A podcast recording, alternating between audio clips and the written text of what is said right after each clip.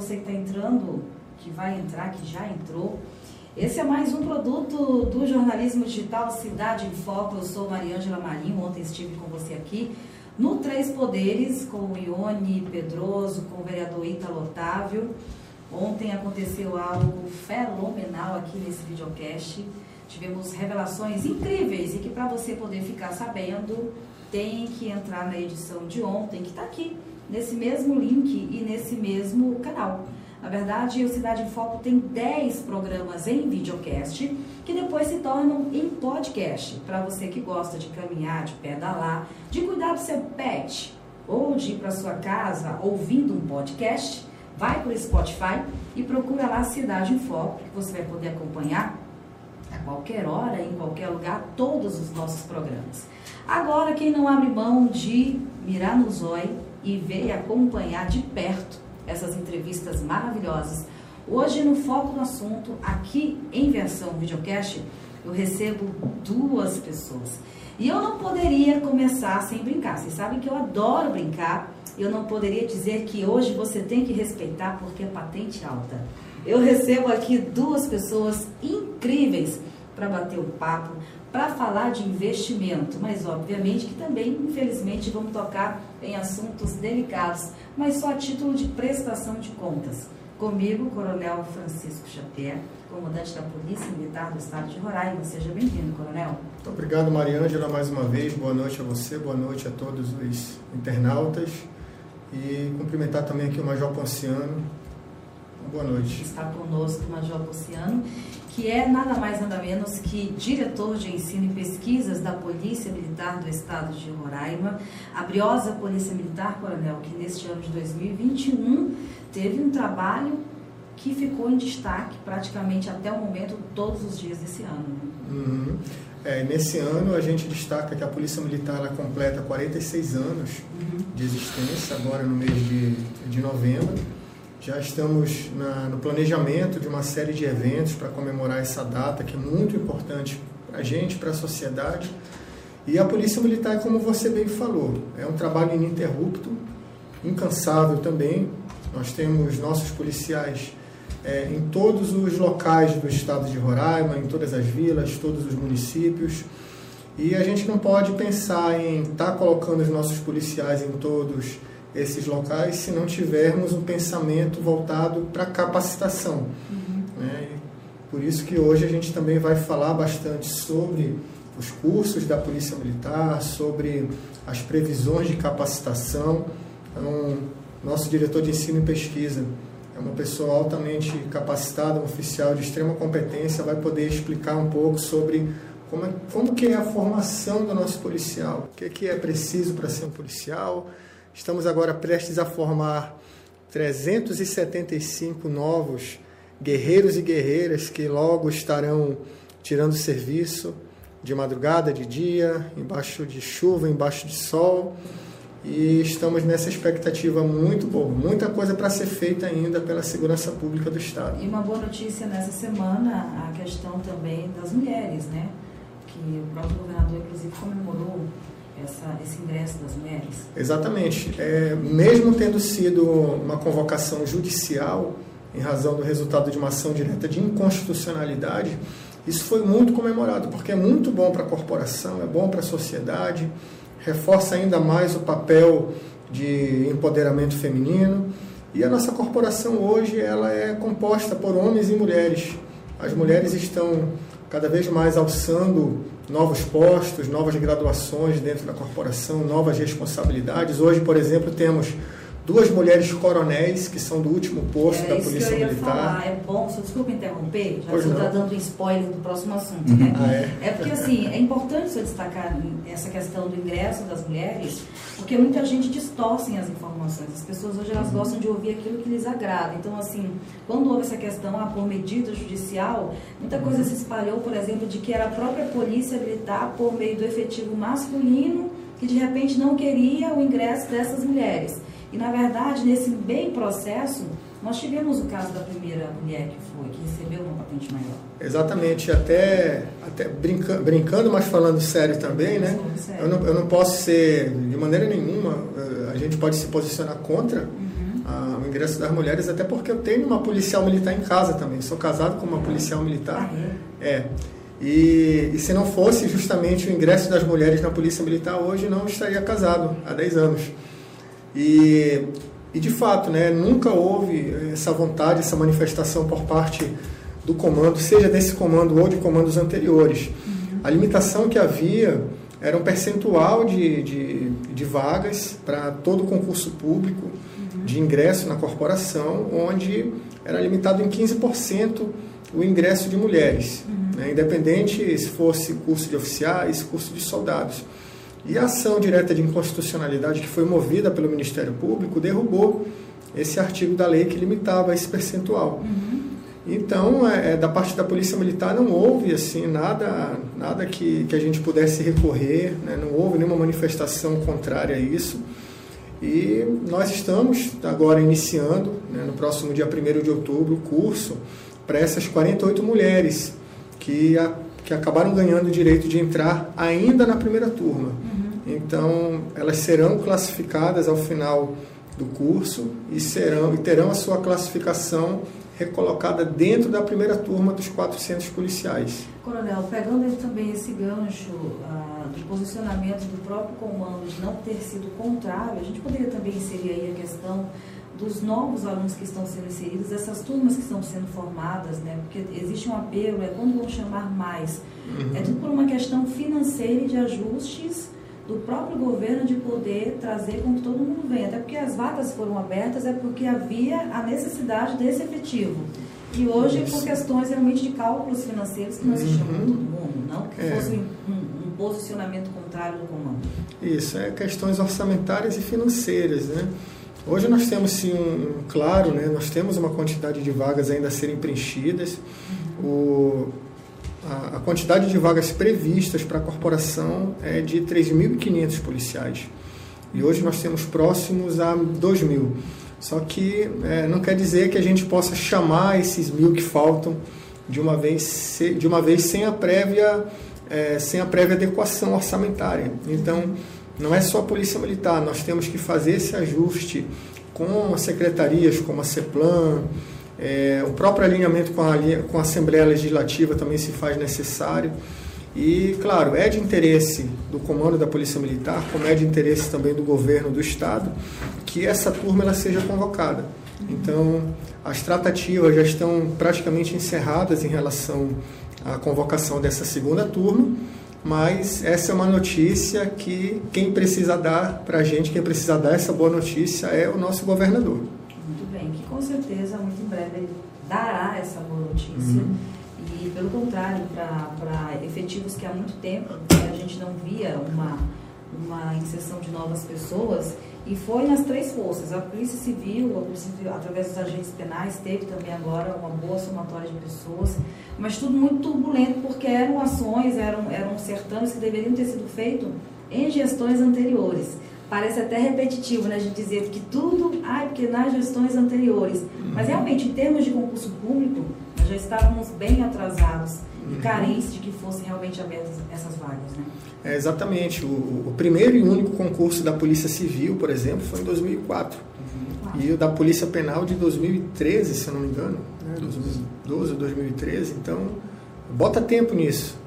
Né? E, e a exemplo da Polícia Militar também, o concurso que havia sido lançado em 2018, que é o que está sendo executado agora, é, não havia uma definição sobre a quantidade de vagas. Então, o governador, com essa visão que ele teve, né, uma visão estratégica e uma, uma própria visão desafiadora, é, resolveu estender a quantidade de vagas para 400 policiais.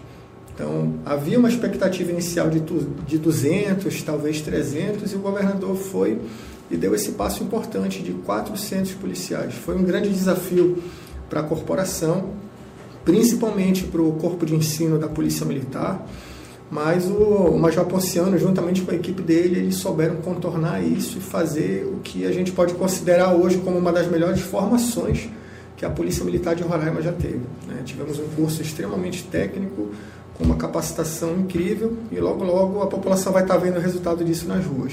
É, daqui a pouco eu volto a falar com o coronel a respeito dessa questão dos investimentos, para saber de que ponto que avançaram. Ele já falou que nós temos a Polícia Militar nos quatro cantos desse estado, né, em todos os municípios. Vamos voltar a falar para ele se o efetivo que está chegando é o suficiente, qual o número desejado de homens e mulheres para dizer, não, nós realmente temos agora um efetivo bom, bom. Ah, vamos falar também a respeito que o governador assinou a ordem de construção da área de tiro, que também é uma novidade para vocês, né, que há muito tempo também era solicitado. E vamos falar sobre a Polícia Militar nas ruas, Parque Anauá, que inovou nesse final de semana, para não confrontar com a população depois de novo daquela confusão toda, que eu sempre digo que a internet ela é muito boa, mas ela também tem um lado muito sombrio. As pessoas distorcem muito as coisas e acabam fazendo com que tudo vire em benefício próprio. Para tentar contornar tudo isso e mostrar que a situação era apaziguar, era realmente manter o distanciamento social e dar segurança às famílias que procuram aquele local também para se refrescar nos dias quentes desse estado que é um sol para cada um, teve aí, parece que, um ensaio né, da banda céu aberto. Isso, foi um evento maravilhoso. É, inclusive, Mariângela, já é o terceiro domingo que a Polícia Militar, juntamente com a Secretaria de Educação, o Departamento de Desporto, uhum. é, eles vêm ocupando, né, pacificando, por assim dizer, o Parque Anauá. Que então, coisa, né? ouvir falar essa palavra pacificar aqui. É, o que, o que já acontecia há bastante tempo era uma série de reclamações, é, muitas, muitas denúncias dos próprios frequentadores do parque, dos moradores ali das imediações do, do bairro dos Estados, bairro São Francisco, que reclamavam principalmente dos paredões. Tínhamos um problema sério em relação a esses paredões, a perturbação da tranquilidade pública que hoje. Não é de hoje. Exatamente. A perturbação da tranquilidade, a poluição sonora é um problema que mais demanda e mais ocupa as viaturas da Polícia Militar. Uhum. Então isso gera o que nós chamamos de demanda reprimida. Essa demanda reprimida, ela, ela, ela faz com que a Polícia Militar deixe de estar atendendo crimes mais graves por conta desses problemas. Então, através dessas ações no Parque Anauá, a Polícia Militar ela não só se faz presente com a segurança, como também a gente começa a desenvolver é, ações no aspecto social. Então, nós temos a nossa banda de música, que é um cartão de visitas muito importante para a gente. É, o próprio voluntariado dos policiais da banda de música, né, que provocaram esse ensaio. Eles me procuraram, perguntaram, comandante, a gente pode fazer um ensaio lá da, da banda no Parque Navarra, já que já que está um local seguro agora, já que nós estamos vendo uma maior quantidade de famílias procurando o parque, nós achamos muito boa ideia. Coincidiu também com uma ação da Companhia de Trânsito da Polícia Militar, que é a CIPTUR, juntamente com o DETRAN. A gente destaca essa parceria também com o Departamento de Trânsito, em que foi feita uma série de interações didáticas e palestras, jogos, atividades lúdicas com crianças com essa temática do trânsito. Então, nesse último domingo, realmente foi um, cenário muito bonito de se ver. Nós vimos ali famílias inteiras, é, ouvindo a banda de música. Tinha o pessoal da Zumba também lá no parque, né, que já é um programa que tem há bastante tempo. É. É, e tem muita gente me perguntando se os paredões vão voltar. A ordem que nós temos é que, por enquanto, não volta. É, esse controle ele continua lá no Parque Anual, o controle de acesso dos veículos, mas é, justamente para que as famílias se sintam mais à vontade para frequentar o parque. Ah, o pai quer levar o seu filho para empinar pipa, quer levar as crianças para jogar uma bola. É, o pessoal da cavalaria sempre aos finais de semana se fazendo presente e é uma oportunidade muito boa. As crianças gostam muito de procurar a cavalaria e dar aquele passeio, dar aquela volta com os cavalos. E tem muito mais coisa programada também nesse aspecto social para a Polícia Militar e outros órgãos e outros parceiros para que a gente possa fazer pela população. Nesse momento de pacificação. Pergunta Isso. que não quer calar, que eu achei que você ia dar outro spoiler, mas não deu. Essa, essa ação da Polícia Militar através da banda é, pretende se ficar ou ampliar, por exemplo, de levar o pessoal da ecoterapia, porque a PM ela tem vários vários trabalhos que a população desconhece, o próprio canil, uhum. né? os próprios alunos da escola de formação, para poder sim, contar a minha é. experiência né? Uhum. de como ingressar na polícia militar, fazer de repente um treinamento físico, uhum. né? tático, deixar, não tático com arma, você nem se eu estou falando Um funcional um militar. Funcional militar. A Maria Angela dando ideia aí, tá certo? Ideia, porque assim, eu sou uma fã incondicional. Falei para você daquela outra vez, né? Uhum. É, tem pessoas, ah, adolescentes, que querem saber como é que entra, como é que faz, né? Uhum. É, concurso, que está ouvindo falar muito em concurso, então essa garotada aí que tem vocês como heróis, querem um dia usar farda, não sabem quais uhum. são né, os caminhos das pedras para poder se tornar um oficial. Cada vez que a gente estava conversando, o senhor falou lá que existem períodos, né, que você que está... É, nem se foi com você, é, acho que vai me dizer aqui que tem um período que faz provas, pessoas que têm uma formação tipo engenheiro, que no exército fazem isso, né? Uhum. Médicos que não entraram no alistamento, mas que passam por uma prova e entram e ficam lá um período. Eu, até o final eu vou lembrar dessa história, mas tem tá essa, essa parte, né? Que eles conseguem seguir carreira uhum. por outros meios nas Forças Armadas. E até que ponto eu posso crescer numa polícia militar? Por onde eu começo? Tem que ir para a escola militarizada? Não tem? Então, é muito importante esse contato com a Polícia Militar, inclusive para a questão de abordagem policial, que as pessoas têm muito medo. E às vezes o cidadão nem está devendo, mas acaba se tornar um devedor por conta das fugas, né? Do medo de ver um fardado lá. Mas já você está muito calado. Não, que isso, eu estava esperando. Mas, é, Maria Ângela, comandante, boa noite, boa noite a todos. Na verdade, a gente está fazendo um trabalho gigantesco, né, tanto na área de ensino da Polícia Militar. Nosso comandante falou, nós nunca tivemos uma quantidade de cursos e de alunos tão grande ao mesmo tempo na história da Polícia Militar.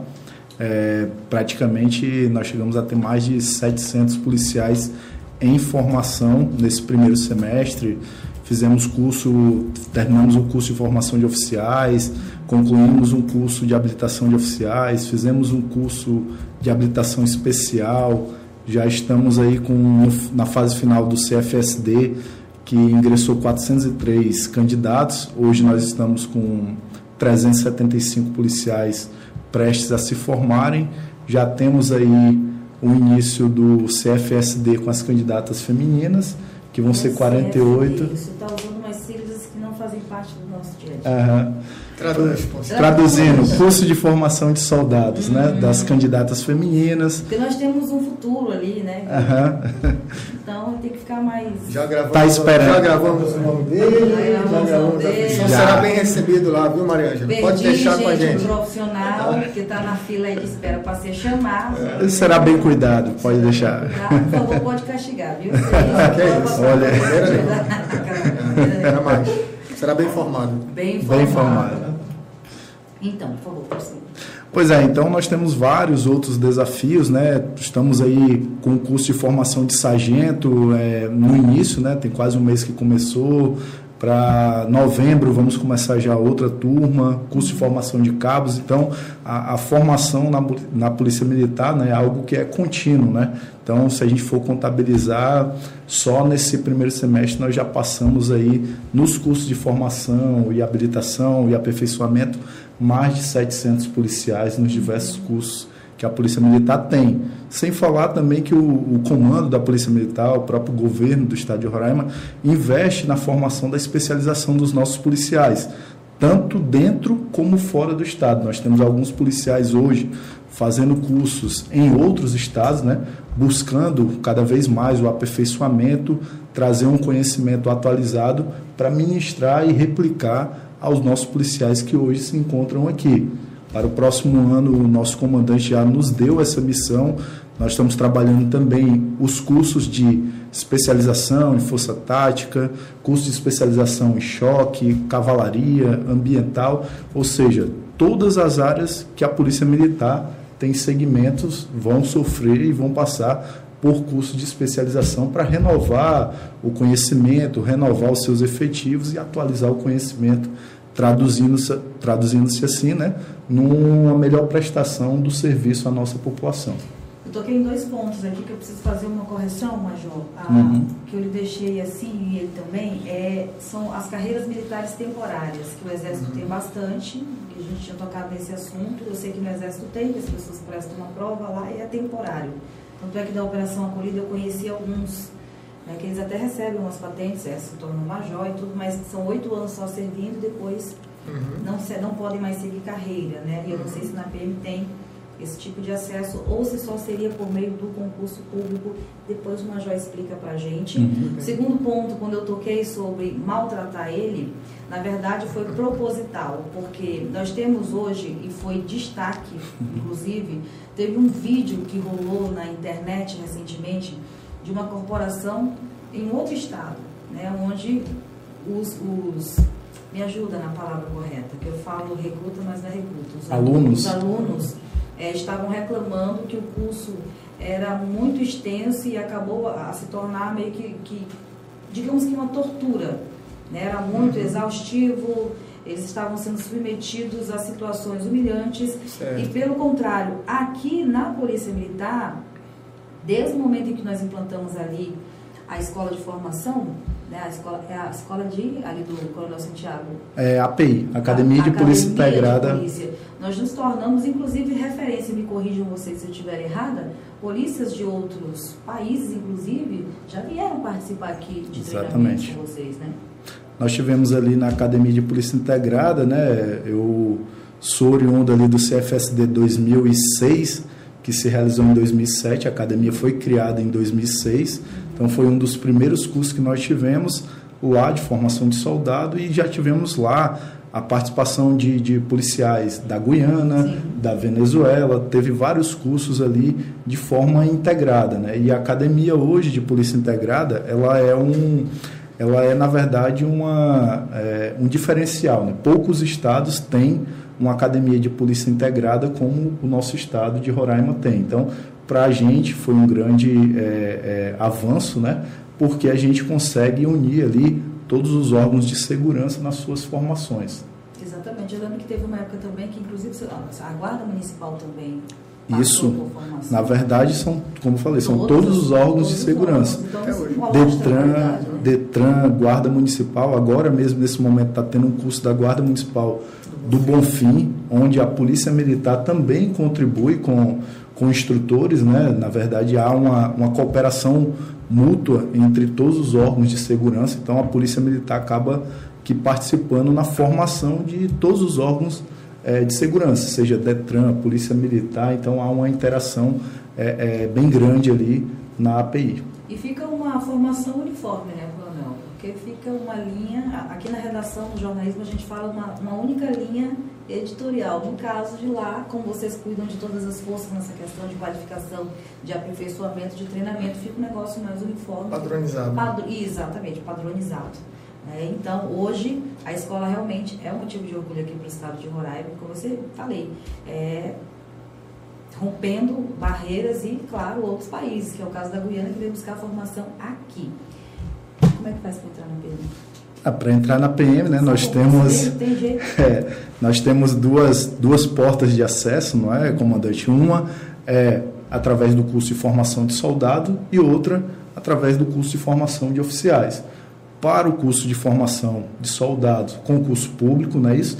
Que é realizado. Então, o candidato ele tem que ter pelo menos o ensino médio, passar por uma série de fases até chegar à última fase, que é o curso de formação de soldados. Então, primeira fase geralmente tem prova objetiva, segunda fase, exame médico, teste físico, toxicológico, depois tem avaliação psicológica, depois da avaliação psicológica, investigação social, e aí É a peneira.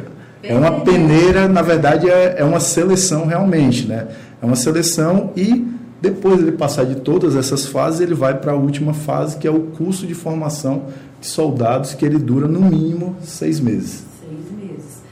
A estatura, Estatura hoje, é, ela é 1,55m para o público feminino e 1,60m para o público masculino.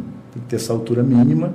E também tem a questão da, da idade, né? Nós temos um limitador da idade entre 18 e 35 anos para o ingresso no curso de formação de soldados. Você sabe que era o meu sonho me tornar realmente policial militar, mas aí eu já fiquei reprovada logo aí na altura. Já não passava na altura. Já não passava na altura, então eu desiludi, me desencantei e estou falando sério, bomba. É. é a altura de guerra. É isso mesmo? É? Então tá bom. A gente Não vai deu, né? envelhecendo, diz que vai encolhendo, então aí ia dar certo.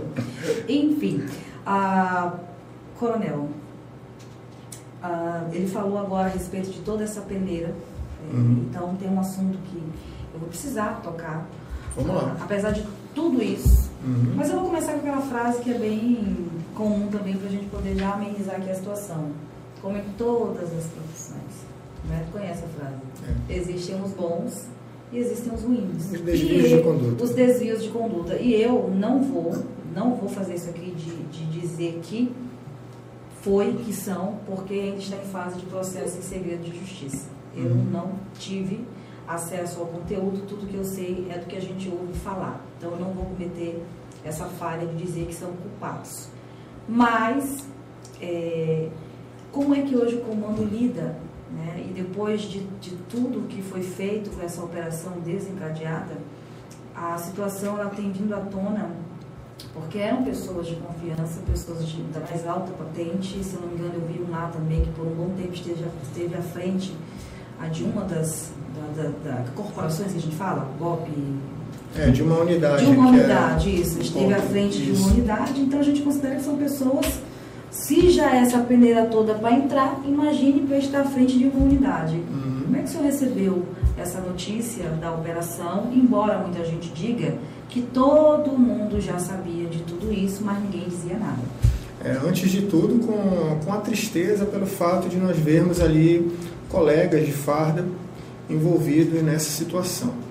É, nós também confiamos na justiça e, primeiramente, Maria Angela, até me permita lhe, lhe parabenizar pela sua postura, pela sua imparcialidade, de, até de não querer sensacionalizar, como a gente tem visto alguns profissionais de comunicação fazendo isso, até com viés político muito forte. Né? O que nós precisamos nesse momento justamente é esclarecer tudo, fazer com que a Justiça, o Ministério Público, eh, a Polícia Civil continuem seus trabalhos, continuem suas investigações, para que realmente se chegue ao mandante. Pra- a gente sabe que houve ali, eh, infelizmente, um trabalho orquestrado, no qual houve a participação de policiais militares. Isso em nenhum momento compromete a corporação no geral, porque foi um fato isolado, né? mas as responsabilidades elas serão atribuídas. Num Isso primeiro momento, Tudo. num primeiro momento pela justiça. Sim. Então, tem havido um questionamento, que tem sido até um questionamento desnecessário por parte de alguns veículos de comunicação, é, sobre por que, que o comando da Polícia Militar ainda não abriu nenhuma investigação, não instaurou nenhum procedimento apuratório em relação a isso aí. E a resposta é muito clara. né? O inquérito ele corre em segredo de justiça. Se o comando ele instaurar qualquer coisa relacionada a crime militar, que a gente não, não sabe ainda eh, se a gente poderia classificar ou não como crime militar, porque nós não temos acesso aos autos, né, eh, nós iríamos encontrar uma barreira, porque o segredo de justiça ele foi estabelecido de forma absoluta. Então, de fato, nós só, nós só poderemos instaurar, seja um inquérito, seja uma sindicância, um conselho de disciplina, um conselho de justificação, que são ferramentas de apuração da Polícia Militar, quando esses autos estiverem disponíveis e forem entregues à Polícia Militar para isso. Nós já fizemos a solicitação, mesmo já sabendo que o segredo de justiça ele impediria, né? já, sabe, já sabíamos inclusive a resposta que receberíamos por parte do Ministério Público, por parte do delegado responsável pela apuração do caso, mas então a gente vai aguardar que esse trabalho seja concluído. Esperamos sim que seja apurado, né?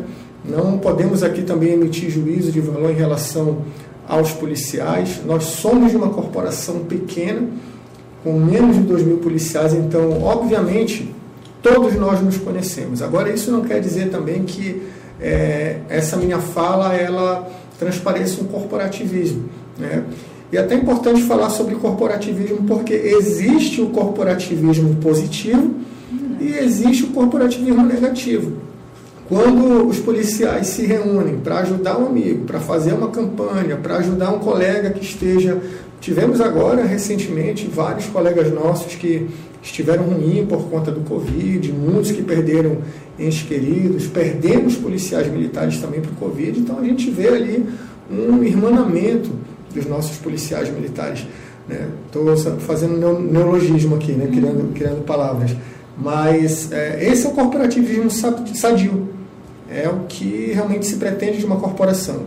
O corporativismo negativo seria justamente é, nós acreditarmos que isso seja um fato normal. Não é um fato normal. Né? Realmente é algo inaceitável. Se aconteceu da forma que, que aparentemente presume-se que aconteceu, que os fatos mostram, né? de, fa de fato é algo realmente fatos, muito, muito... Desculpe lhe, lhe interromper, mas até para poder também justificar para não dizer que eu estou defendendo. Não estou defendendo, estou dizendo que eu não li, eu não vi, eu não estava lá.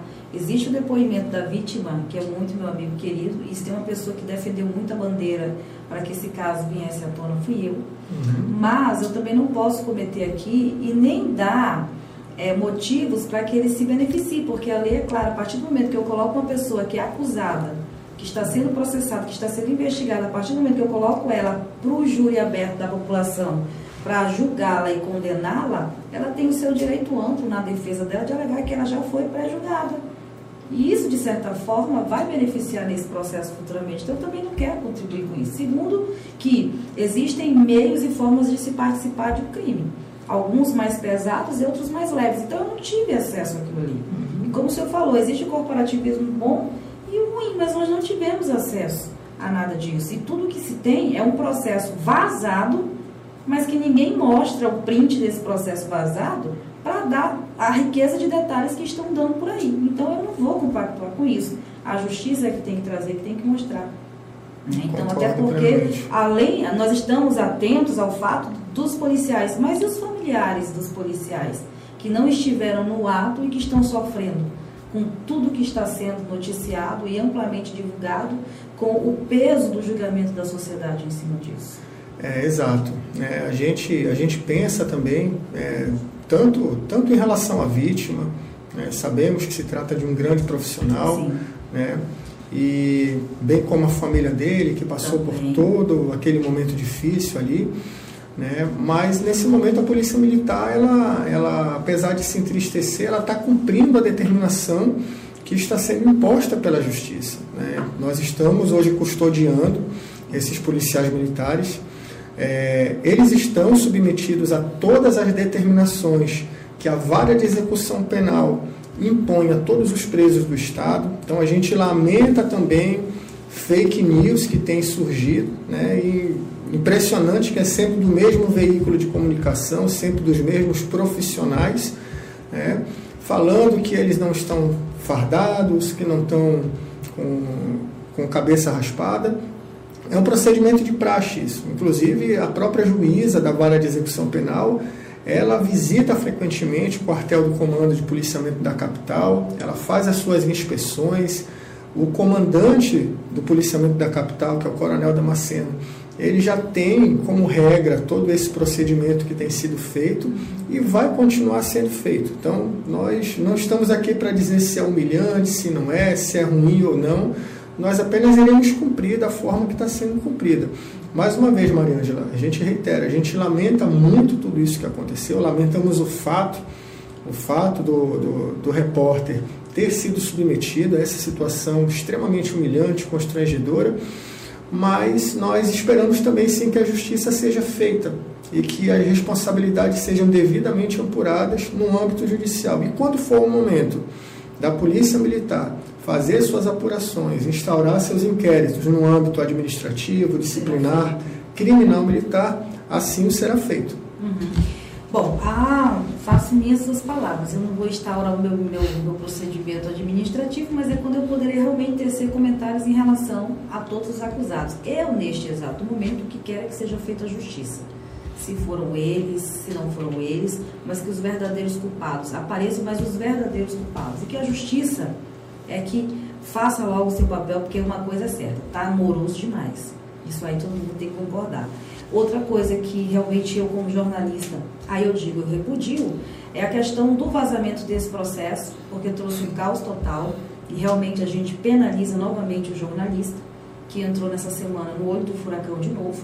Né? Lamento, aí eu isento vocês aqui, já sou eu falando com vocês, é, lamento a postura dos parlamentares que somente agora, e eu não sei por que cargas d'água se sentiram seguros de dizer tudo o que estão dizendo e com requintes de detalhes. Por que, que não fizeram isso? Em todo o procedimento, desde o início desse processo. E está penoso para todo mundo e colocando na bacia pessoas que não tinham nada a ver com a conversa, que é o próprio comando da Polícia Militar, que agora tem que estar o tempo todo se justificando, porque prenderam um grupo, mas o principal, que todo mundo diz que sabe quem é, mas ninguém aponta, não é apontado e não é, não está respondendo. Então é complicado, porque é um negócio que quanto mais mexe, mais fede. Mas vamos mudar de assunto. Vamos falar de coisa boa? Vamos. Por favor. Mas você está acostumado, né? Sim. Eu, eu, gosto muito da sua postura, que você tem um jeito muito fino de lidar com essas crises, né? E a gente percebe pelas próprias notas que a Polícia Militar impõe, mas eu quero dizer que isso faz parte. É o ônus do cargo, realmente. É o ônus do cargo, mas o senhor está bem aí na posição e eu concordo com o senhor que é isso mesmo. Não adianta, só porque tem um clamor da sociedade e do peso da imprensa, eu me coloco nesse papel, né, de colocar os cargos, né, os bois, aí os cargos diante dos bois e se antecipar de uma coisa que ainda Sim. corre segredo. Você me permite, Mariângela, ainda sobre esse assunto, né, por mais chato que pareça, mas o que a gente pede é que a população ela saiba fazer a diferenciação né, que os ouvintes, os telespectadores de determinados veículos, eles, eles não generalizem, não coloquem tudo numa vala comum. Como você começou falando nessa conversa, né?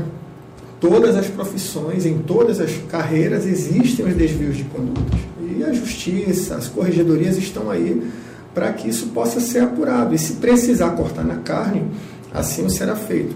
Então o cidadão, ele sabe que dentro da corporação nós temos a maioria, a grande maioria de homens e mulheres profissionais de conduta ilibada, pais e mães de família, filhos de família, excelentes profissionais e que não merecem agora nesse momento serem taxados de irresponsáveis, taxados de torturadores, de maus profissionais, de, do que quer que sejam, por um fato, repito, um fato isolado que aconteceu envolvendo policiais militares. É um fato tão isolado, é lamentável, Bruno, é lamentável, mas eu sempre digo que aqui em Roraima, eu não sei por que, que a gente tem essa mentalidade pequena. Né? O nosso Estado ele não consegue desenvolver nesse sentido. Tudo que acontece aqui, a gente faz como se fosse algo inédito pela primeira vez. E é algo que ocorre é, a nível de Brasil, a nível de mundo. Existem essas situações. E nós, mais cedo ou mais tarde, em algum momento a gente vai passar e enfrentar algumas coisas. Uhum. Agora, a gente precisa aprender a lidar com essas crises e não generalizar. Porque a nossa Polícia Militar, ela é uma das mais estruturadas, apesar de nosso efetivo ainda, tá sendo, ainda está sendo montado agora, composto por meio uhum. desse concurso.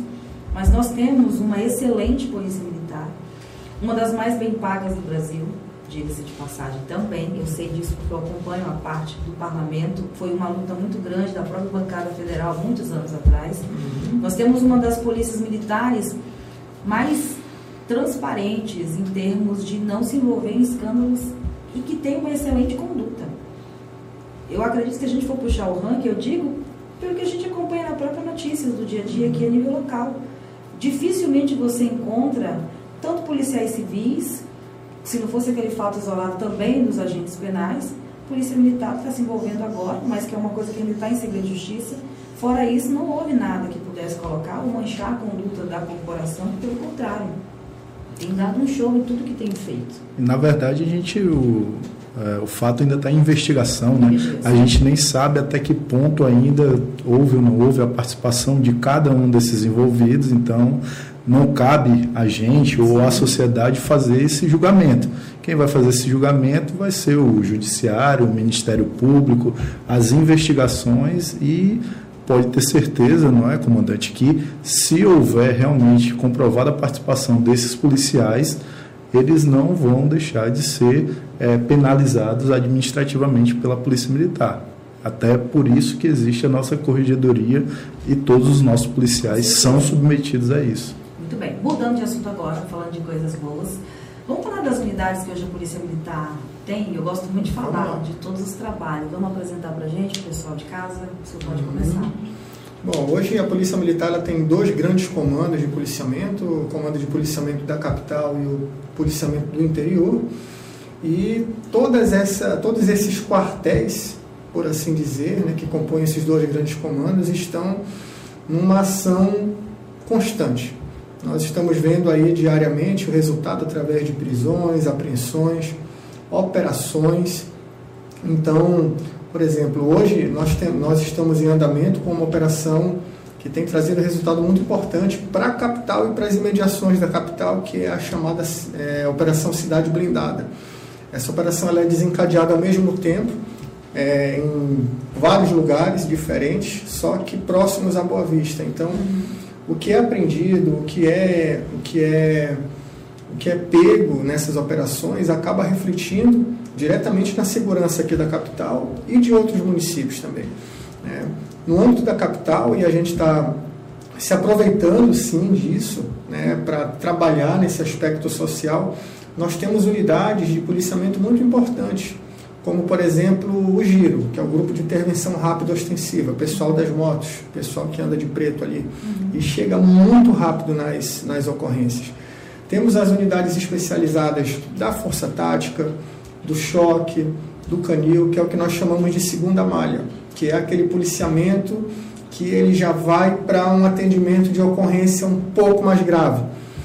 E nós temos as unidades que são as unidades é, tradicionais e até mesmo históricas da nossa Polícia Militar, que são o primeiro e o segundo batalhão da capital. São esses policiais que, diuturnamente e de forma heróica, dão ali o sangue, dão o suor para proteger o cidadão. Né? É porque nós ainda não temos, mas logo teremos, né, a viabilização do bodycam, que vai ser justamente o, a câmera corporal para que o policial ele possa registrar a sua, a sua abordagem, porque é, o policial militar ele passa por situações, né, como eu já passei há muito tempo, como o Ponciano já passou, que a gente contando ninguém acredita. Só realmente quem está ali no dia a dia, que vê as situações acontecendo, e, e a gente geralmente comenta, olha, é, os casos policiais inusitados, dá para transformar em filme, dá para transformar em livro. Programa e, é, tanto é que já tem programas que já, que já exploram muito bem né, o dia a dia do policial. Uhum. E, e já dando um spoiler aqui também, né, como a gente já anunciou, agora na viabilização do programa Polícia na Rua, né, que será implementado a partir do mês que vem, as viaturas elas já trarão consigo esse equipamento, essa tecnologia relacionado relacionada às câmeras. Então, nós teremos câmeras com identificação de placas, identificação de rostos, né, que vão linkar o rosto daquele cidadão que está sendo abordado com o Banco Nacional de Mandados de Prisões, por exemplo, ou o cadastro da Sejuc de, foragidos. de foragidos. Que aí não vão precisar mais para procurar saber se estão foragidos, viu o caso do, Já do... vai constar ali. Já vai que ligou, né? Não é ele mesmo que ligou, é. eu estou sendo procurado aí, não, se preocupe Isso. não. E a gente ressalta que essas câmeras, sejam na viatura, seja é, no próprio colete do policial, é, a última intenção é, é, é punir o policial. Claro que, para o mal profissional, aquilo ali vai servir como um inibidor. Acabamos de falar que todas as profissões a gente tem os maus profissionais. Mas nós vemos também na corregedoria da Polícia Militar muitas denúncias que acabam sendo denúncias infundadas, equivocadas, alguma de, algumas delas até realmente mal intencionadas para o policial. E a partir do momento que a, que a ocorrência ela passa a ser filmada, o policial ele já tem um resguardo para si. ele já vai dizer que naquele momento ele pôde, ele, ele esteve atuando dentro do que a lei prevê, que ele não agiu com abuso de autoridade, que ele não cometeu nenhum crime, e o próprio cidadão que está sendo abordado, o cidadão infrator, a vítima, eles saberão que naquele momento eles estão sendo filmados. Então, uma, uma série de outros crimes deixam de acontecer pelo fato do cidadão saber que naquele momento vai ter uma câmera filmando. O senhor me permita tocar em dois assuntos, mas que na Vamos verdade lá. é um benefício que vem para ambos os lados. Uhum. Né? Ah, para o cidadão, quando de fato ele, ele lida de frente com o policial mal intencionado, mas também do próprio policial quando ele lida com o cidadão mal intencionado. Então é bom para ambos os lados. É, nós tivemos dois casos recentes que com uma câmera dessa nós não estaríamos aqui falando sobre esse assunto e não teriam ganho tanta repercussão sem dar o direito de resposta e sem fazer com que a população pré-julgasse. É, de novo, eu estou do lado do povo, mas temos que né, dar César o que é de César. Eu vi um vídeo que foi a primeira ação que promoveu, que obrigou a Polícia Militar a fazer essa pacificação do Parque Nauá, que foi aquela dizendo que o pessoal da cavalaria chegou lá e brigando, xingando, derrubando tudo. E eu recebi muitos daqueles vídeos. E no único vídeo eu vi que realmente a história era completamente outra. Porque a própria pessoa que filmou e a própria pessoa que se disse vítima, realmente todos estavam sem máscara, a pessoa que filmou foi a primeira a dizer que já eram 4 horas da manhã e o decreto era claro, até uhum. 2 da manhã. E o próprio vídeo mostrava os próprios feirantes ali tumultuados, xingando os policiais que apenas estavam tentando no momento se defender, inclusive de uma pessoa que jogou objetos em cima dos policiais. Uhum. E mesmo assim, aquilo que eu falei, a internet ela tem um lado ruim, porque as pessoas só querem absorver aquilo que eles é, querem para benefício próprio. Né? Então, se tem um apelo coletivo e é benéfico, vai todo mundo seguindo o trio. Se é maléfico, segue o trio também. E por uhum. mais que esse vídeo tivesse ali mostrando, as pessoas ainda estavam dizendo que a PM estava sendo truculenta. Por quê? Querem defender realmente as aglomerações, as festas clandestinas, é, a quebra do que prevê um decreto. E todo mundo, embora tivessem ali, estavam dizendo que não, não estava acontecendo. Mas, se tivesse com a câmera que o senhor falou ali, obviamente a PM poderia chegar nas, nas imprensas oficiais do Estado e dizer, não, está aqui, ó, na nossa câmera que foi filmado lá na hora. Correto? Um outro caso recente dos pitbull, do pitbull que, que, né, que também foi uma outra situação que contava uma versão e quando a PM foi se pronunciar, já estava dito pelo dito. É, e até muitas das vezes, né, comandante, o que vem à tona é uma seleção do vídeo ou de parte dele editado. Então, não se publica, às vezes, ali todo o teor de como começou a ocorrência, de como teve essa advertência, essa abordagem, o que, que houve para a Polícia Militar adotar determinados procedimentos. Então, começa-se a, a, de repente, filmar ou editar e propagar eh, alguns fatos que, às vezes, só mostram, talvez, uma ação que seja é, indesejada da polícia militar por parte do cidadão lá que estava sendo infrator. E com a nossa Boricam, né, as nossas câmeras do policial, nós vamos ter a oportunidade de o quê? De apresentar toda a ocorrência desde o início.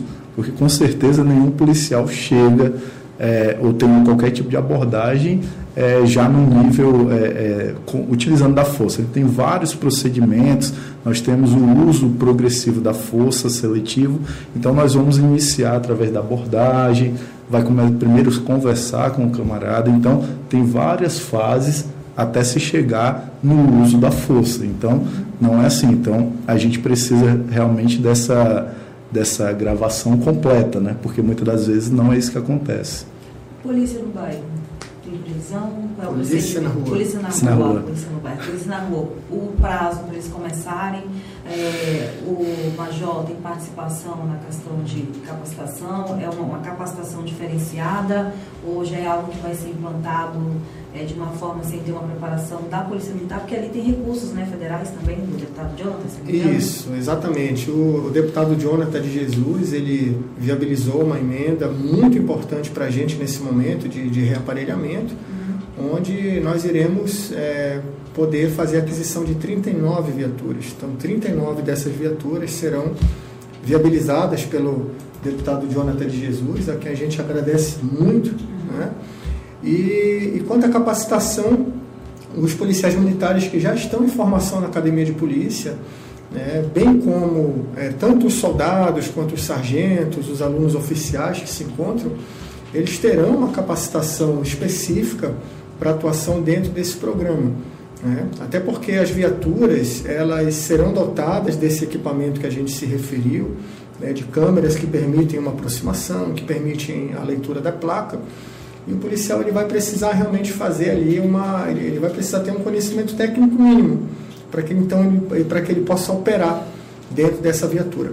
Uma outra característica do programa é que as viaturas que atuarão no Polícia na Rua, elas atenderão prioritariamente essas demandas que são é, maiores para a Polícia Militar, como, por exemplo, é, Maria da Penha, como a questão da perturbação da tranquilidade, ameaça.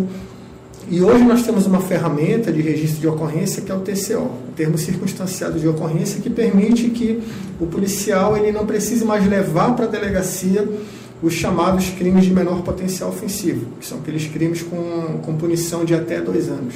Então, no próprio local da ocorrência, o policial ele emite uma guia para o cidadão, para o infrator, para a vítima, já informando o horário e o dia que eles têm que se apresentar para o promotor e para o juiz no juizado especial criminal. Então, o programa Polícia na Rua, ele vai reunir tudo isso. Ele vai reunir tecnologia, o policial bem capacitado, ele vai reunir as informações da inteligência da Polícia Militar e da estatística, dando conta em quais locais, em quais bairros da capital estão, estão acontecendo uma maior incidência criminal, de que forma que a Polícia Militar vai poder atuar de forma racional nesses locais. Tráfico de drogas também?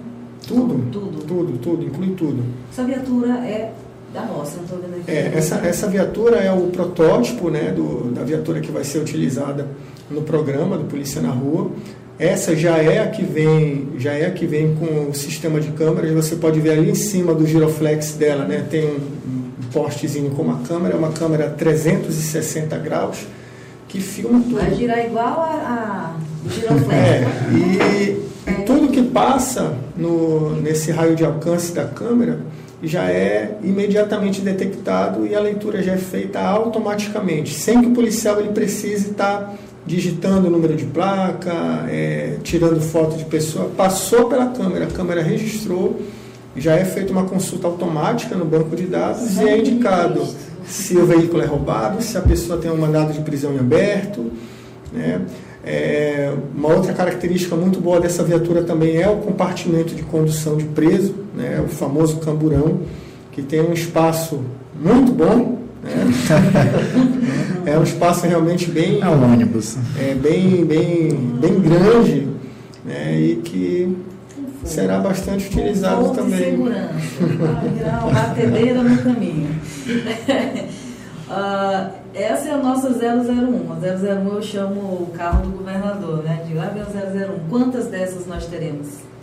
No primeiro momento nós teremos é, 60 viaturas. Né? Ah, é provável que nós lancemos um projeto piloto agora no, no, no mês de outubro, né, com o lançamento do programa. Né. Podemos começar esse programa com, com, por se tratar de um projeto piloto, né, há a possibilidade de começarmos com metade das viaturas, mas dentro de um mês a quantidade de 60 já vai estar fechada, de modo que a gente possa atender todos os bairros, cada bairro da, da capital, com uma viatura. Essa foi a, essa foi a promessa do governador Antônio Denário, que será cumprida. Né? E tão logo nós terminamos de receber, ainda esse ano, todo o quantitativo de viaturas, né? nós estaremos lançando o programa e terminando de implementar o programa na capital e interior. Coronel, eu lhe perguntei, Major, você pode Tranquilo, tranquilo. Participar quando uhum. tiver a sua ação Sim. aí, com a parte de, de, de extensão de ensino, o senhor ou uhum. é a minha área também, peraí. ah, e participar do senhor policial militar, então vamos junto aqui, somando aqui uhum. nesse bate-papo. Quando eu souber perguntar, essa aqui ela não perguntou, ele poderia falar, o senhor já me ajuda. É, coronel, ah, nós falamos a respeito do Polícia na Rua e vamos falar agora de preparação policial. a bandidagem está cada dia mais audaciosa, audaciosa especializada. especializada, potencializada. Eles vivem em constante metamorfose, articulada, articulada, capilarizada.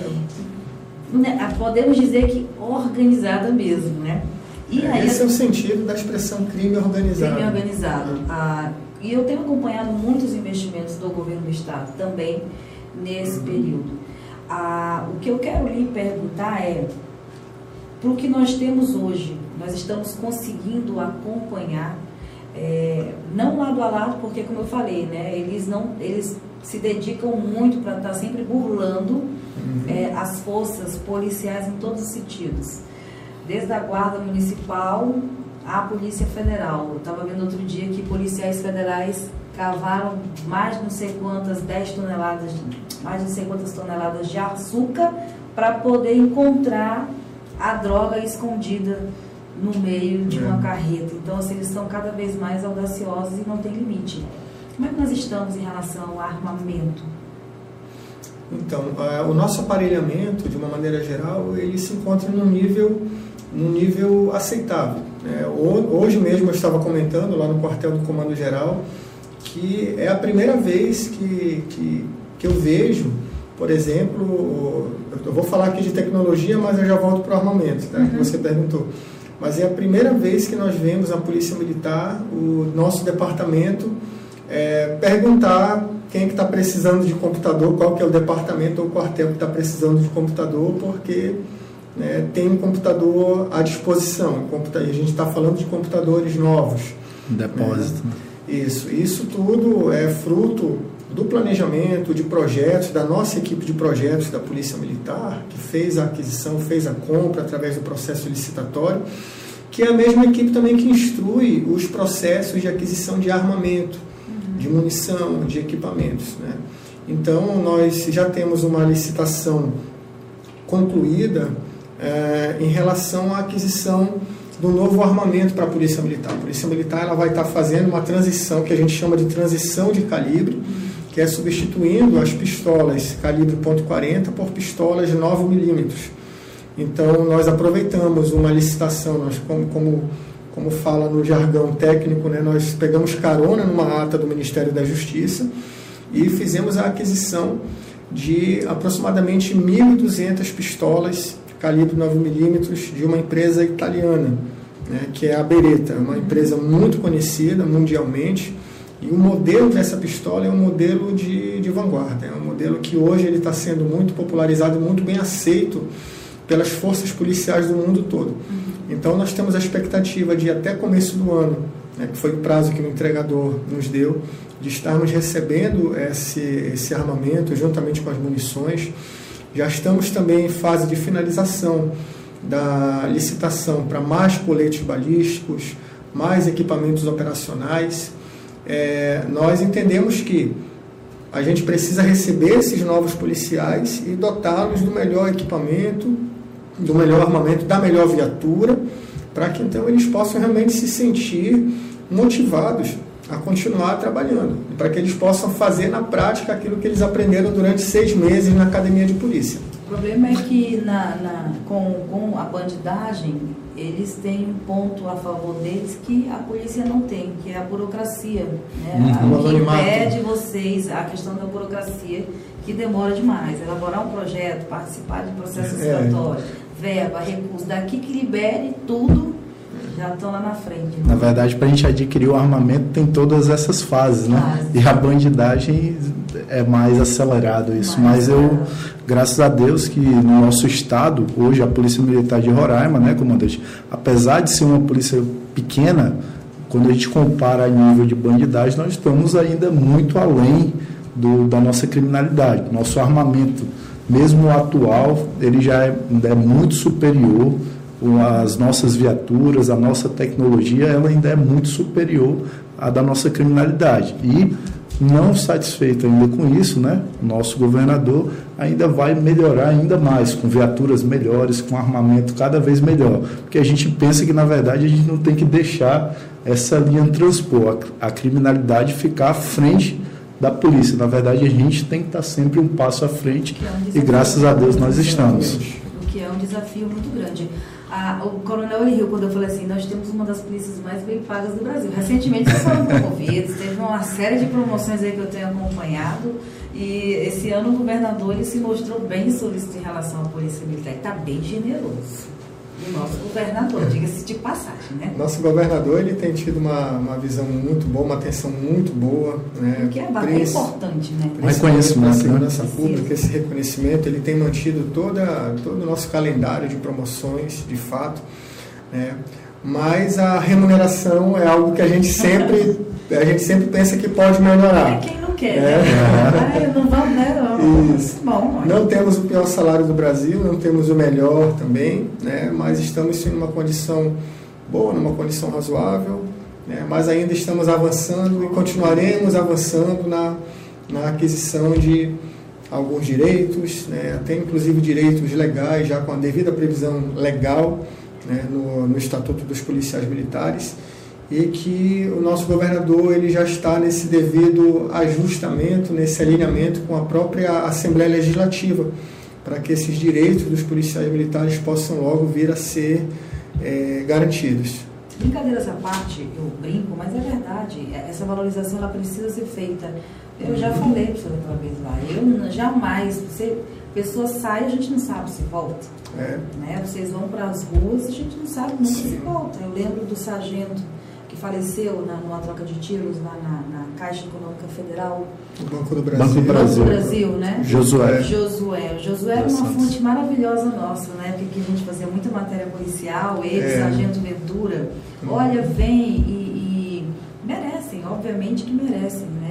É, são pessoas que se dedicam, é, não podem ser pais 100%, porque existe todo um critério, não podem estar, de certa forma, postando fotos o tempo todo com a família. Existe uma série de condutas que acabam privando a vida de vocês de cidadãos comuns. Então, todo tipo de reconhecimento deve ser feito. Obviamente que sim, jamais nós iríamos nos recusar de ter, e claro, a nossa população muito bem remunerada. A questão dos investimentos que o governador fala, que eu digo que é bem generoso, na verdade, diga-se de passagem, fazendo justiça. Porque por muito tempo mesmo, e aí eu não falo apenas da gestão passada, eu falo de gestões Sim. passadas, a polícia militar, a polícia civil ficaram esquecidas. Uhum. E o próprio sistema prisional daqui ficou muito esquecido. Cadeias, né? Nós temos aí cadeias, as cadeias que eram superlotadas, a própria cadeia pública por anos não foi reformada. Uma vez eu fui fazer um trabalho voluntário lá, os detentos eles eram obrigados a lavar ali quatro vezes por dia para poder aguentar a fedentina, porque as paredes eram tudo já praticamente se desmanchando de tempos e tempos que estavam ali. Então foi um investimento mútuo que abraçou todas as forças policiais do estado de Roraima. Isso é importante. Com certeza, né? O sistema prisional devidamente organizado reflete aí diretamente na atuação da contra a criminalidade da Polícia Militar.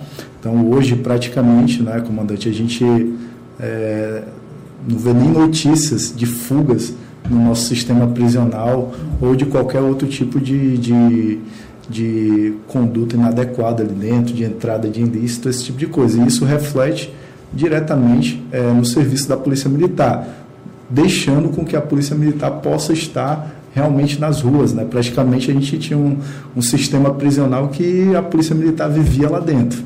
Na nossa maior unidade da Polícia Militar era justamente a unidade que cuidava do sistema prisional. E mesmo assim a gente tinha uma série de fugas, de ilícito, porque o, a estrutura era deficiente.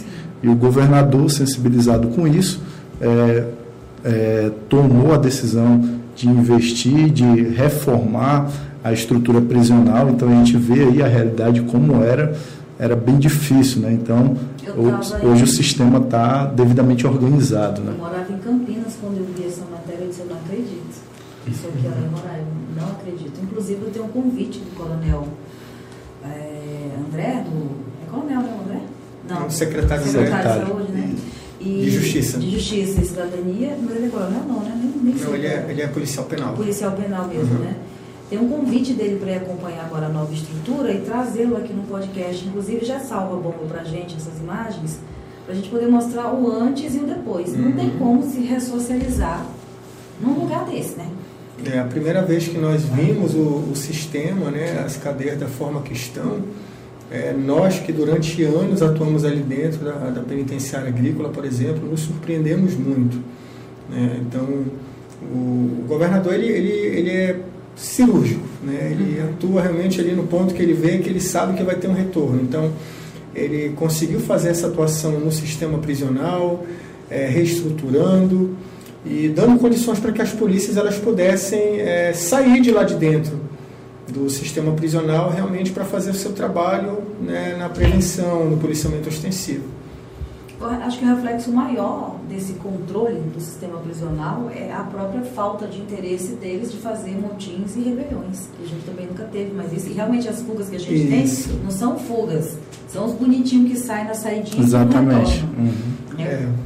Como o governador sempre coloca, né, de fato, de, desde, desde o início da intervenção, ainda em 2018 até hoje, né, ninguém nunca ouviu falar de fuga, de rebelião, né, de preso quebrando cadeia, justamente por conta é, dessa, dessa reestruturação. E nós temos hoje uma polícia penal muito bem formada também, com uma doutrina de atuação é, no que diz respeito à intervenção prisional. E com esse novo efetivo agora, né, que foi formado inclusive, né, a gente pôde acompanhar um pouco ali da formação deles e vimos que foi uma formação excepcional. Nossa, nosso sistema prisional ele vai continuar em boas mãos. Que bom. Vamos abrir os nossos portais, por favor, para apresentar aqui para os nossos convidados. Eu queria pedir ah, de vocês, primeiro, desculpas por alguns trocadilhos aqui, algumas palavras que faltaram. Hoje o dia foi puxado, uhum. bem puxado, e como eu não faço parte desse mundo militar, tem algumas palavrinhas que me fogem. Mas eu vou tentando, vou acertando. É, eu queria convidar vocês, esse aqui é o nosso portal de notícias que é exclusivo dos podcasts. Uhum. Vocês estão aqui, ó, no foco, no assunto. Uhum. E aí eu queria pedir uma permissão para amanhã os nossos repórteres entrarem em contato com o senhor Major para escrever a respeito da sua função, do seu trabalho específico, aí lá senhor vai poder colocar fotos. Sim, com certeza, vamos estar à disposição. Aí o senhor entra com a sua matéria aqui, né? Clica aqui para a gente poder ver, é, aqui é só o convite que foi feito hoje, está lá postado no portal, baixa para a gente, bomba. E também, Coronel, o senhor nos disponibilizar 10 minutinhos do seu tempo amanhã, pelo WhatsApp mesmo, para que a gente possa falar um pouco da Polícia Militar, mas só das pautas boas agora, né, falando tudo que o senhor nos comentou hoje aqui, sobre questão do executivo, promoções, uhum. os investimentos e dos preparativos finais do policial na rua, tá bom? E aí Conte fica aqui. O outro portal que eu quero também convidar vocês para se tornarem leitores assíduos é o Cidade em Foco. Uhum. cidadeinfocorr.com com notícias da nossa cidade.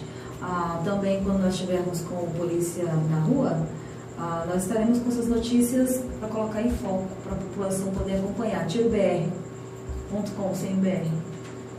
É, e você também que nos acompanha em outro momento, através do podcast, acessa lá podcast cidadeinfoco.com.br e cidadeinfocorr.com. O primeiro portal exclusivo de podcast com conteúdos exclusivos, uhum. produzidos desde o início ao fim, e o portal de notícias Cidade em Foco. Pode se cadastrar, que eu estou vendo aí, para receber Cadastra notícias. Cadastra para é receber as notícias, e aqui nós temos as atualizações. São poucos cadernos, que é para ficar uma coisinha hum, mais enxuta. Certo. Aquilo que a gente lê todo dia: Cidade em Foco, Política, Economia, Cidade, Entretenimento, Polícia, Eleições 2022 e também enquetes, cupons de descontos e em breve a nossa TV web. Maravilha. Chique, né? Uhum. Muito bem, então são convidados a participar do mais novo portal de Muito notícias da cidade. Temos colunistas, isso aqui é só a página principal dele tudo conteúdo E vocês lá. estão no Spotify também, né? Que legal. Chique, Coronel. Depois uhum. eu mando para o seu Spotify para você ouvir. Muitos projetos em todas as, todas, todas as, áreas. plataformas digitais. É. Dá para fazer a corridinha ouvindo o podcast, ouvindo as notícias. Bem. Exatamente. Uhum. Tá aí, gente. É o nosso presente, inclusive, para o estado de Roraima, que no próximo dia 5 completa aí mais uma primavera. O nosso maravilhoso estado de Roraima. Coronel, obrigada pela sua participação. Eu quero lhe dizer que eu me sinto privilegiada todas as vezes que o senhor diz sim. É, e sempre me pegando na correria, não o senhor, eu. no dia de correria, mas eu vou aqui de novo reforçar. Sou fã, fã, fã, fã, fã, da Polícia Militar, do Exército, da Guarda Municipal, da Polícia Civil, dos agentes penais. Eu sou fã porque são pessoas que dedicam as suas vidas, oferecem as suas vidas em defesa da minha. E eu falo isso muito emocionada porque é um trabalho muito árduo. Não há dinheiro que pague essa dedicação da Polícia Militar. E fiquei muito feliz em saber que o Bomba em breve fará parte da corporação, se Deus quiser. É, que Deus abençoe a todos vocês, que o nosso Estado continue assim acreditando e investindo em vocês, para que nós tenhamos mais jovens como Bomba, é, sonhadores de um dia ingressar na Polícia Militar. Eu vejo o clamor deles por fazer parte dessa uhum. corporação, de vestir a farda. Até a forma de fazer o manifesto para serem chamados uhum. é com uhum. todo respeito à corporação. Isso é um motivo de orgulho, Major. É, na verdade, a Polícia Militar de Roraima ela é uma instituição é, admirada, com credibilidade. Sim. Fato isso é o nosso concurso. O último concurso nós tivemos 35 mil inscritos, então é, é praticamente a população do nosso segundo maior município, que é Rorainópolis. Então, muita gente quer entrar para a Polícia Militar, não só pela questão da, da segurança, da questão salarial, mas porque é uma instituição que tem credibilidade, que tem a confiança da sociedade. O fato que a gente comentou aqui há pouco é um fato isolado, não traduz a realidade da nossa instituição. Todos os nossos policiais são policiais altamente capacitados, comprometidos, trabalham dia, diuturnamente, muitas ocorrências é, que às vezes o policial às vezes atende até na hora de folga. Então, o camarada ele, ele é um cara vocacionado mesmo para ser policial militar. É, ele não está ali só pelo, pelo emprego. E esperamos aí o, o bomba lá no próximos curso de formação de soldado. Pode ter certeza que nós vamos transformá-lo no policial assim que o senhor chegar por lá. Então, nós agradecemos, Maria Ângela, e qualquer coisa nós estamos à disposição. Eu que fico feliz e também recebo o meu carinho, viu? Uhum. É, porque eu acredito que uma boa formação é que realmente uhum. Capacita excelentes profissionais, uhum. excelentes. E é bem aquela história do pede para sair. A pessoa quando se depara lá e vê que o negócio é sério, que existe uma conduta, uma formação, a gente vê no semblante de vocês que o negócio é realmente muito sério. E aí a gente até fica assim meio retraído de dizer, opa, não posso né, avançar muito nem brincar, não por medo, mas por uhum. respeito, por ver a seriedade de vocês e de conduzir de uma forma muito transparente e equilibrada assuntos uhum. tão sérios que de repente uma palavra mal aplicada poderia colocar todo um trabalho em ruína. Posso ler Raquel de coração? Por favor. O Arimateia, com certeza, deve fazer parte da corporação. Ele diz o seguinte a PM cada dia mais preparada para enfrentar a criminalidade e garantir o sossego da população. Parabéns ao senhor comandante-geral, Coronel Francisco, pelo árduo e brilhante trabalho à frente do comando da PM Roraima. De igual forma, ao senhor Major Ponciano, pelo profícuo mister realizado com elevado grau, é de lá mesmo, né? Que esses termos assim, é de lá, né? É, com elevado grau de excelência na gestão da Diretoria de Ensino e Pesquisa a população ganha com estas ações positivas. Reconhecimentos que são importantes. Né? Com certeza, né? É, esse é o grande valor que, que nós recebemos. Esse, esse, é o nosso salário moral, é aquilo que de fato nos valoriza e faz com que a gente continue acreditando cada dia que nós podemos fazer uma polícia cada vez melhor. Gente, eu vou encerrar aqui esse podcast e de coração, videocast, mas também podcast. Eu vou mandar para vocês depois os links do podcast. Ok. Vou também depois mandar os links com as matérias propriamente já bem escritas, para que vocês possam compartilhar. Em qualquer momento que você acompanhar, eu estou aqui falando da Polícia Militar do Estado de Roraima. Estamos falando não do final, mas do início do nosso Brasil. Estado esse que é tríplice fronteira e que tem um trabalho excelente no comando do policiamento da Polícia Militar, que tem à frente o Coronel Francisco ou Xavier. Eu sempre chamo ele de Francisco Xavier. Como é que senhor vai ser chamado mesmo? Francisco. Coronel Francisco, tá bom. Coronel Francisco. Vocês precisam acompanhar o vídeo para ver essas pessoas de perto. São maravilhosas Conversei também com o Major Ponciano, Isso. que é diretor de ensino e pesquisa da Polícia pesquisa Militar. da Polícia Militar. Se você quiser saber como fazer para se inserir, para fazer parte, eu já estou cortada, porque eu tenho menos de 1,55. Eles falaram sobre a altura, é, sobre a peneira que é feita, como é que você faz para fazer parte da Polícia Militar do Estado de Roraima, falou sobre armamento, falou sobre as unidades. Entra e ouve na íntegra esse bate-papo muito legal. Obrigada pela participação dos dois. Deus abençoe e até o nosso próximo encontro. Boa noite. Obrigado, boa noite. Tchau, tchau.